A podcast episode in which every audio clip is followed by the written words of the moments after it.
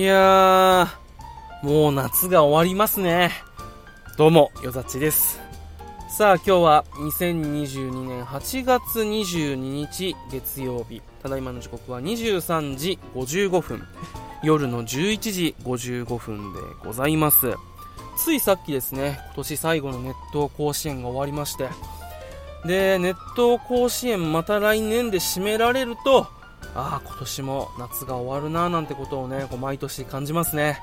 えー、今日、甲子園の決勝、宮城県代表仙台育英高校対山口県代表下関国際高校の試合は8対1で、えー、仙台育英高校が勝利。そして、えー、県勢初東北勢初の優勝ということでですね。104回の歴史でやっと東北勢初の優勝悲願の初優勝。いやーこれは、えー、宮城県の皆さん東北の皆さんはさぞこう今日盛り上がってるんじゃないですかね。あのー、沖縄県民である僕ですらこう胸にグッとくるものがあったんでこれをもう待っていた、あの、皆さんからすると相当こう本当に嬉しいことなんだろうなと思うとね。いやーなんかそれだけでこう胸にグッとくるというか。なんかこう江南高校が沖縄県勢の悲願の夏初優勝をこう春夏連覇っていう偉業で成し遂げた時のあの時の感動っていうのとねちょっとリンクさせちゃってね。いやーなんかこう仕事をしながらねまあ横にスマホを入れ見てたんですけどライブ配信で。ちょっと途中から手につかなかったですね。お恥ずかしい。でもねそれぐらいこうやっぱりあの何、ー、て言うんだろう。かける思いっていうのはありますよね。沖縄県民とかだったらさこうなんだろう。下手なワールドカップとかよりもこう、ね、甲子園の自分の地元代表の方がこう、注目度高いというか、沖縄県の代表が甲子園の試合やってると、えー、なんか道路から車が消えるみたいな話もありますけど、でも地方とかだとやっぱりさ、なんかそういう甲子園としてこう地元の代表が行くみたいなやっぱ思いとしてあると思うんですよ。その中でこう、もう甲子園っていうものが歴史始まった中で、今まで成し遂げなか成し遂げられなかったことが、初めて成し遂げられるっていうのはね、やっぱこう、もうほんと歴史的瞬間を目の当たりにしたというか、なんか、それぐらい、まあ映像でね、見てるだけなんですよ、僕は。でもなんかこう、現場にの熱気がこう画面越しにうわーっと来たようななんかそんなね感動を覚えましたね。だから現地にいるそれこそ仙台育英の応援の選手とかあの応援の OB とかはねいやー嬉しかったんじゃないかなと思います。はい。いや仙台育英高校の皆さん、そして東北の皆さん、えー、おめでとうございます。そして下関国際高校のね、皆さんも本当にこう、お疲れ様でしたというか、両校両校どころじゃないね、もうこの、監督、あの仙台育英のあの監督が優勝後のまあインタビューで言ってたような、本当も全高校生、全高校球児たちに、えー、おめでとうと、ありがとうと、お疲れ様っていうのをなんかこうね、34歳のおじさんは伝えたいですよ、こっから。はい。でもね、こう、なんて言うんだろう。ただ強いチームだけが勝つっていう、なんかこう、やっぱりなんか目に見えないドラマみたいなよドラマみたいなのよドラマのようなものが甲子園にはあったりしていてですね。その流れで言うとこう下関国際が大阪桐蔭を破ったあたりでこれ優勝いくんじゃないかなっていうのをねずっとこう多分みんな思ってきたと思うんですよね。でなんだろう。下関国際もこうなんかまあ、僕は全然知らなかったんですけど、こう調べてみると、くじ運とかってこう第2検索ワードであって、くじ運が良くてここまで勝ち上がってきたんだろうみたいなこと、なんか心ないこと書いてる人もいるんですよ。でも、それをね、こうしっかりと見せたのが大阪桐蔭戦で、で、あれも、決してまぐれじゃなくて大金星とか書かれてるし、まあ実際、まあ前評判で言ったらそうなのかもしれないんですけど、試合自体はね、本当にこう見事な攻防戦というかもちろんねランナー塁には出るし点もね1点とかこう取られたりはするんですけどそれ以上は渡さないっていう本当にギリギリのお互いのこの流れのこうあっち行ったりこっち行ったりこうお互いのチームで本当に微妙なラインで揺れてるあの感じ。で勝利をもぎ取るあの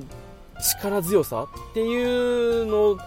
はね下関国際はやっぱ本当勝つべくして勝ったチームだなっていうのはあの試合を見て思ってそこからこうなんか勝手に下関国際を応援してたんですけどやっぱりねあのー、まあ、連戦続きますしピッチャーのねあの中居君もやっぱ疲れが溜まってたんですかね。仙台育英がもちろんすごいとは思うんですけどそれでもやっぱりこう中居君も疲れが溜まっていたのかこう何回か打たれるシーンっていうのは結構ありましてそしてまあ決定打となったのがこの岩崎君仙台育英の、えー、の、まあ、満塁ホームランが結果的にはこう、まあ、勝利を決定づけたのかな。流れをこう一気にぐっと引き寄せたのかなっていう感じには思うんですけど。ただまあその前試合前のまあ、両校の監督の意見とかだと、まあ、投手戦になるからこうロースコアで、まあ、低い点数での勝負になる。そして、まあ、勝負が動くとしても後半戦だっていうような話はしてたんですけど本当に実際その通りでなかなかこう大きい点は動かないけれども1個ガタッと傾いた。でそれをこう逃さずこうぐーっと掴んでいってで下関国際の方も何回かチャンスはあったんですけどそのあと一歩が届かないみたいな。そこでこう踏ん張ってとどめる仙台育英のこう層の厚さというか自力の強さっていうところでこう、まあ、勝敗が分かれたのかななんて、まあ、僕偉そうですけどなんかそういう感じではありましたね。ただどちらも本当に素敵なチームだなっていうのはすごく思っていてなんか大阪桐蔭も強かったし多分こういろんなインタビュー記事とかを見る限りまあ、選手多くの選手が集まって熾烈な、えー、レギュラー争いがあった上で、まあ、そのレギュラーになっているからもち強いのはもちろん当たり前だけどそれ以上にこう考え方だったりチームの育成だったりっていう人間的なこの成長というか土壌自立した選手みたいなそういう選手たちが集まってチームを成しているあたりにこう強さを感じるのでそういう点で言うと今年のこの決勝に上がった両チームもそういった強さを、え、兼ね備えている。特に下関国際なんてびっくりしたんですけどなんかこう17年前は部員も本当ギリギリででなんかこう雑草の日から始めたみたいな。で監督もいなくて校長がこう監督を代わりにやってるようなところから今のところまで持ってきた。まあ、言っちゃ言い方悪いですけど雑草軍団じゃないですけどそういうところからこうぐーっといろんなところからも選手を集めてでしっかりこう強く、あのー、育成して今回こう形になったっていうチーム。で仙台育英ももちろんもともと東北の名門校ではありますけど、まあ、数年前に不祥事あったじゃないですか。でその不祥事で監督、えー、が変わってでその今回のったこの須江監督が、まあえー、系列のえー、中学校で全国優勝を果たしたような、まあ、監督で、まあ、名監督ではもちろんあるんですけれどももともと自身はあの高校球児時代は、まあ、元補欠ででそこからこういろいろと巡り巡ってそういった、まあ、監督して成果を出してで、まあ、仙台育英高校の監督になってでも、まあ、なっていい選手集まってくるだけでは勝てなくて、まあ、いろんなところに教えを請いに行くと。でその中でまあ僕以上の大阪桐蔭ファンはいないんじゃないですかねっていうぐらい大阪桐蔭打倒大阪桐蔭を目指してで見学に行ったりしてでその監督に教えを請うたりしてとかいろいろ話を聞いてそのチーム作りっていうものを考えたりとか。でただ強い選手選手依存ではダメだっていうこのチームとしてどうあるべきかみたいなものを考えたりして。でそれはもちろんその勝つ勝たないっていうチームのあの高校野球だけを考えてるわけじゃなくてインタビュー記事とかあといろんな記事も見てすごいなと思ったんですけどこの入り口だけじゃなくて出口も考えてる。その後の例えば大学進学だったり社会人だったりっていうその選手たちのこう、まあ、キャリアプランですよね人生。もう高校野球だけが全てではない。もちろん勝つのがあの課されたあの求められているものではあるけれどもその先も考えた上でのチーム作りっていうのをやってらっしゃるらしくてですね。だからこう卒業後に花開いて活躍するっていう人もいるらしくて、まあ、そういうのも考えられたチームであると。でね本当にぜひ興味ある方いろんな記事見てほしいんですけどすごいんですよ。いろんな試みされていてあのー、なんだろう。強いチームって何なんだろうっていう今までのなんかこうさ旧あのまあ、9っていう言い方は良くないけど、まあ、今までのこうエースが1人いてその大エースで勝つっていうよりかはこうチームで強くなっていくっていうもちろんエースはいるんだけれどもこうチームで勝っていくっていうでみんなに平等にチャンスを与えるとかっていう本当にこうなんて言うんですかね。なんかこれからのそういった高校野球っていうもののモデルになるようなチームだなっていうのはこう勝手に感じていて、なんていうの、その大阪桐蔭とかにもこう教えをこうだときに、まあ、極端な上下関係をなくして、選手たちにしっかりこう睡眠取らしたりとか、こう平等にチャンスを与えるみたいなことを